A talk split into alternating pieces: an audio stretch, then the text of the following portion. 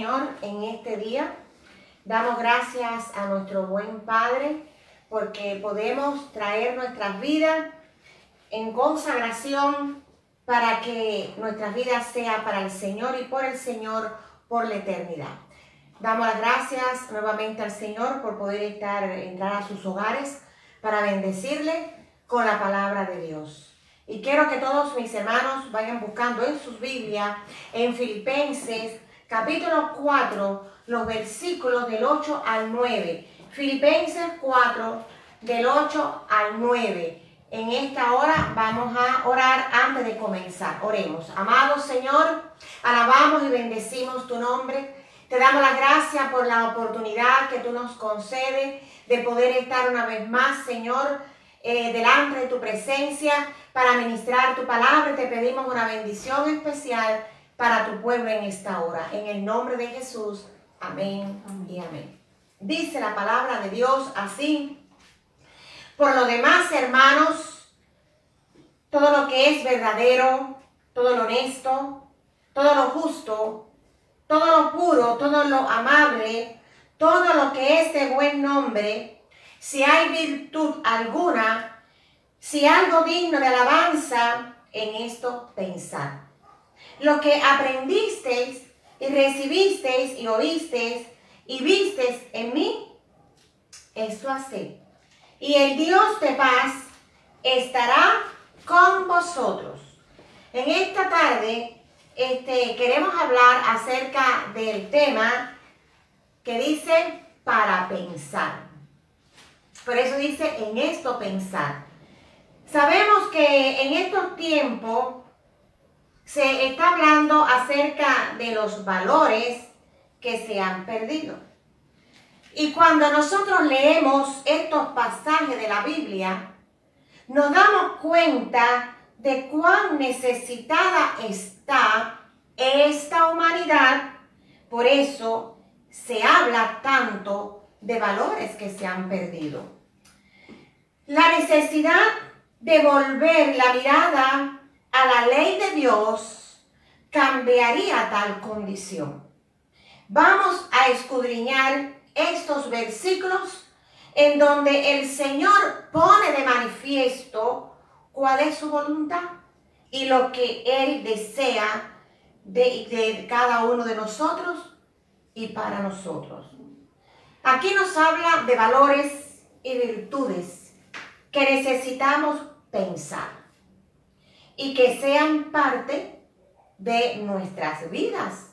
Nos habla de todo lo verdadero, de todo lo honesto, de todo lo justo, de todo lo puro, de todo lo amable y dice, y de todo buen nombre. Su palabra no se contradice ni en el Antiguo Testamento ni en el Nuevo Testamento. Estos principios están en toda la Biblia. Veremos y vamos a estudiar lo que tiene que ver con la pureza. Es decir, que el Señor parece que le importa mucho que nosotros andemos puros. Y vamos a ver en nuestras Biblias, en el Salmo 24, los versículos 3 y 4. Y hay una pregunta que dice, ¿quién subirá al monte de Jehová y quién estará en su lugar santo? Y la respuesta está el limpio de mano y puro de corazón, el que no ha elevado su alma a cosas vanas ni jurado con engaño. Ya desde la antigüedad el Señor estaba hablando de corazones puros. Pero también si vemos en Mateo 5.8, dice, bienaventurado los de limpio corazón, porque ellos verán a Dios. Dice también Primera de Pedro 1:22, habiendo purificado vuestras almas por la obediencia a la verdad, mediante el Espíritu para el amor fraternal no fingido, amaos unos a otros entrañablemente de corazón puro. Hay muchos textos que hablan de esto. Pero parece que el Señor le interesa mucho y está muy, muy interesado que nosotros, su pueblo, sus hijos, tengamos corazones puros y limpios. Y por eso nadie, absolutamente nadie, va a poder estar en el monte de Dios, que es la presencia de Dios, si su corazón no está limpio.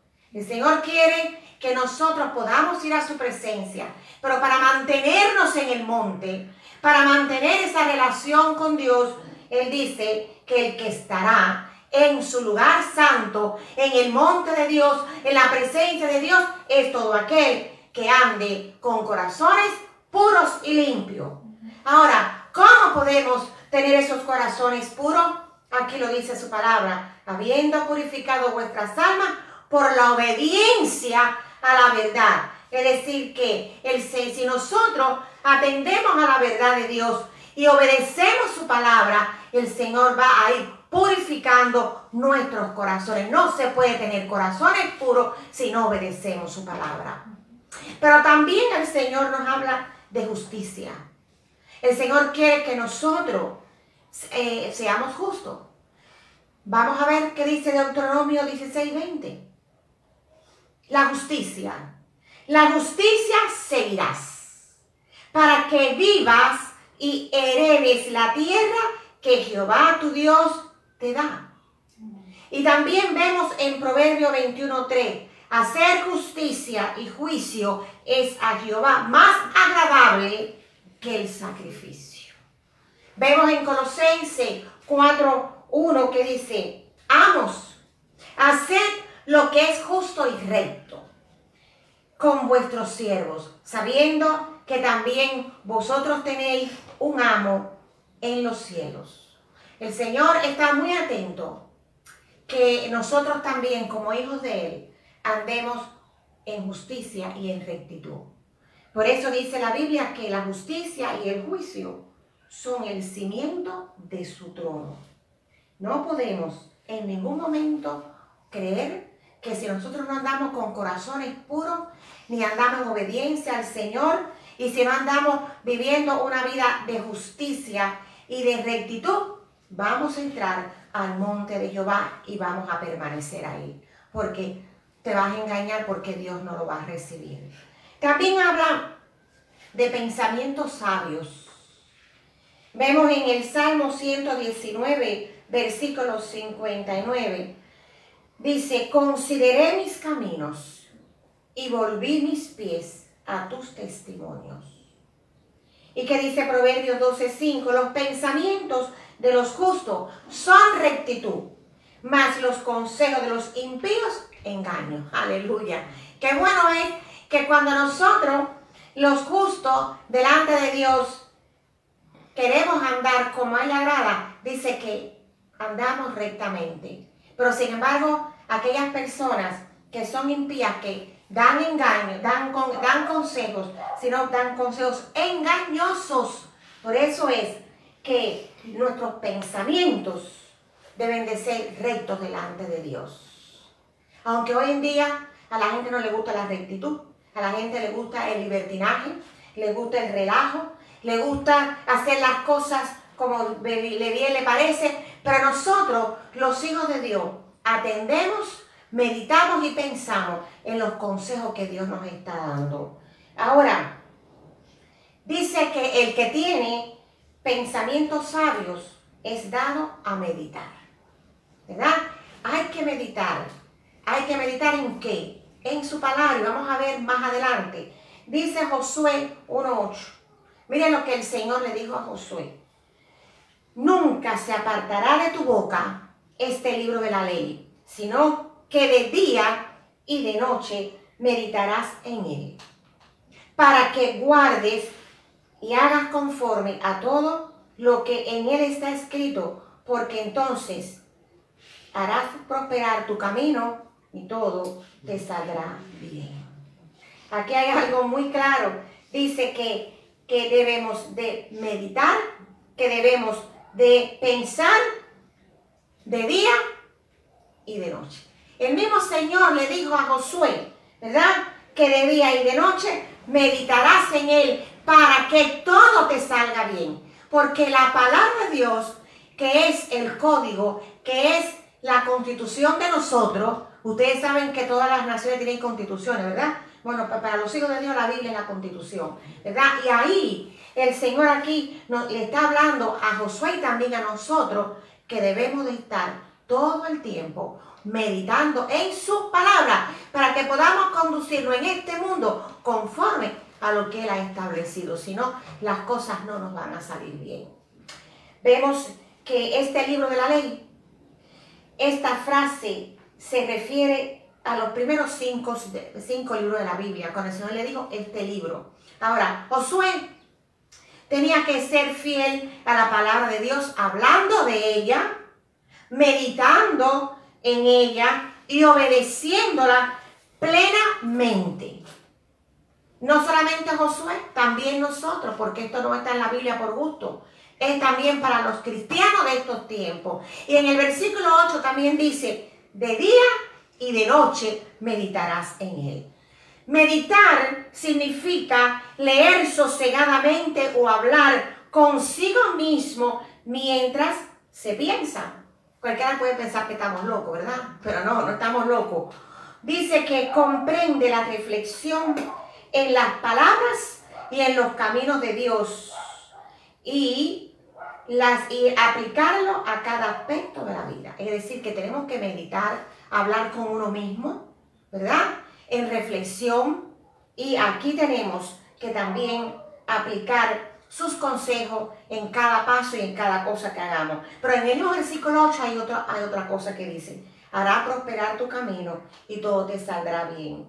Los que conocen y siguen la palabra y la ley de Dios tendrán prosperidad y éxito por cuanto poseen, fíjense el secreto, poseen la sabiduría para vivir justamente y alcanzar el propósito de Dios para la vida de ellos.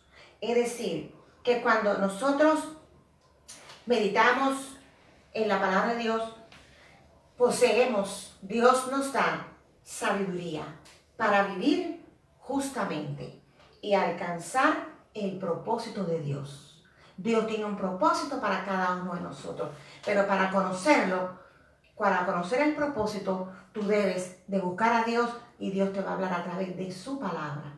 Ahora, también el Señor nos habla de veracidad, todo lo verdadero, que tiene que ver con la verdad.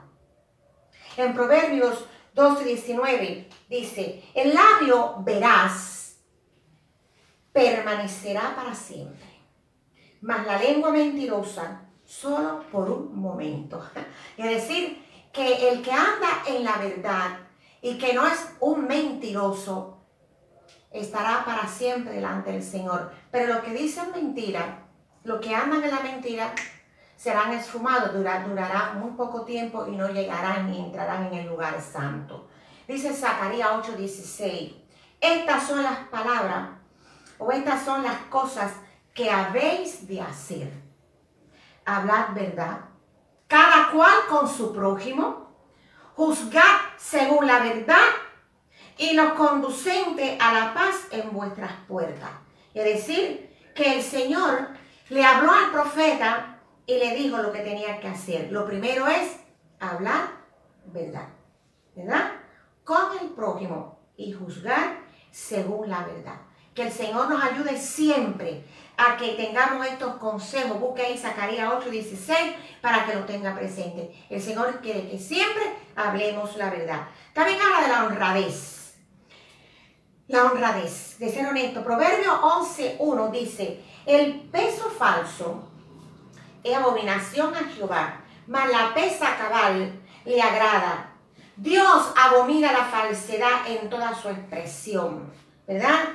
Si nosotros queremos que la presencia de Dios esté con nosotros, debemos de pensar en todas estas cosas que Dios nos está enseñando. Que seamos honrados y que seamos honestos, porque el Señor abominación a Jehová la falsedad. Y cómo en estos tiempos hay tanta gente falsa, pero nosotros somos hijos de Dios. ¿Qué dice Éxodo 33, 14? Y el Dios, y él le dijo, mi presencia irá contigo y te daré, descanso. Qué bueno es que el Señor le prometió a su siervo que irá con él. Claro que irá con él, porque si él obedece al Señor y pone en práctica todo lo que el Señor le dijo, el Señor siempre va a estar con cada uno de nosotros. Y le dijo también que va, iba a tener paz. Ahora, y le iba a dar descanso. ¿Descanso a dónde? Descanso en el corazón y descanso en la conciencia. Cuando toda persona procede como a Dios le agrada, tiene una paz en el alma que no se puede explicar. Y eso se llama una conciencia tranquila, aprobada por el Señor. También habla de ese Dios de paz.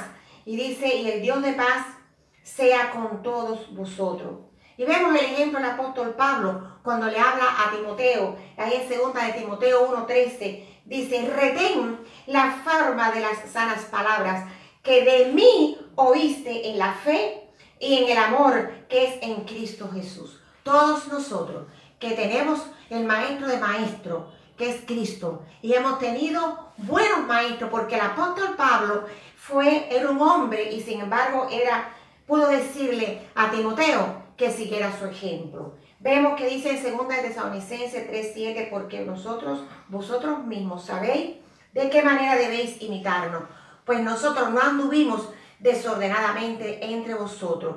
Nosotros podemos ser ejemplo para otros, para que nos imiten. Podemos ser ese ejemplo y podemos decirle, imitadme a mí así como yo imito a Cristo, que Dios nos ayude a llegar a esa madurez. Y Filipenses 4.8 dice, todo lo pudo.